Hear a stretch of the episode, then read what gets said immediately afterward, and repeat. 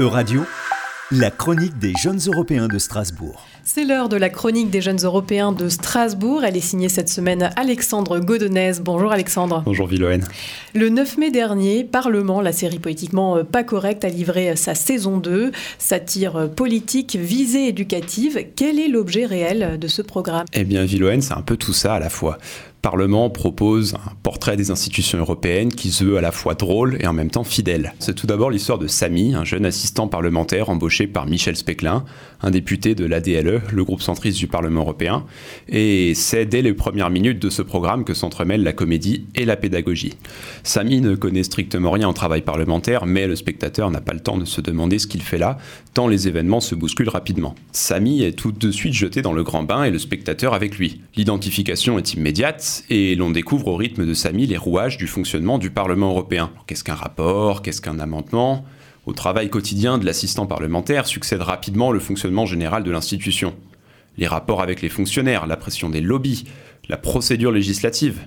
À chaque fois que le spectateur espère s'être sorti d'une impasse avec Samy, de nouvelles embûches viennent obstruer le chemin. Alors en définitive, chaque nouvelle situation est l'occasion de découvrir la réalité de l'Union européenne. Mais vous parliez également d'une comédie. Euh, quels sont les ressorts comiques euh, de ce programme, Alexandre? Alors les ressorts comiques sont assez nombreux, ils s'adressent chacun à différentes catégories de spectateurs. On a tout d'abord un comique de type vaudeville qui est bien aidé par le tournage dans les locaux labyrinthiques du Parlement à Bruxelles.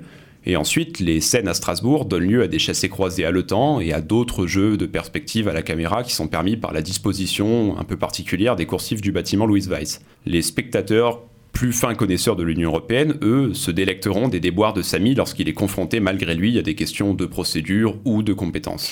Mais est-ce qu'en tournant en dérision euh, le fonctionnement des institutions, le programme euh, risque pas de verser dans un euroscepticisme déguisé? Bah, La satire ou l'ironie sont des moyens très efficaces de se montrer critique envers une situation.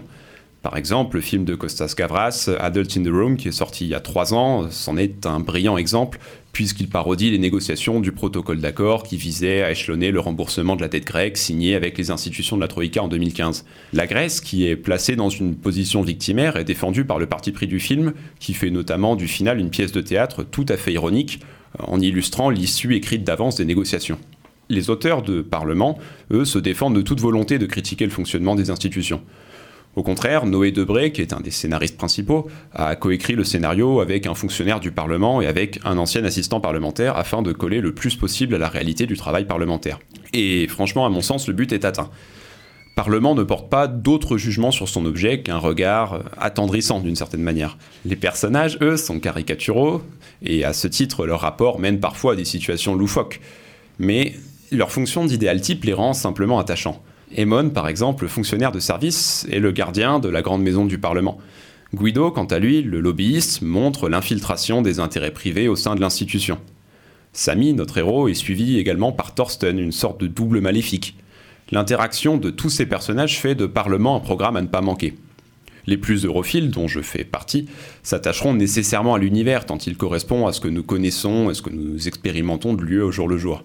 Les moins avertis, eux, entreront dans la grande machine par la peau d'une de ses petites mains et comprendront qu'au fond, le Parlement européen est certes grand, mais il est avant tout composé d'hommes et de femmes ordinaires qui interagissent du mieux qu'ils peuvent pour œuvrer à une conception de l'intérêt général. Merci Alexandre. C'était la chronique des jeunes européens de Strasbourg, à retrouver sur vos réseaux sociaux et sur euradio.fr.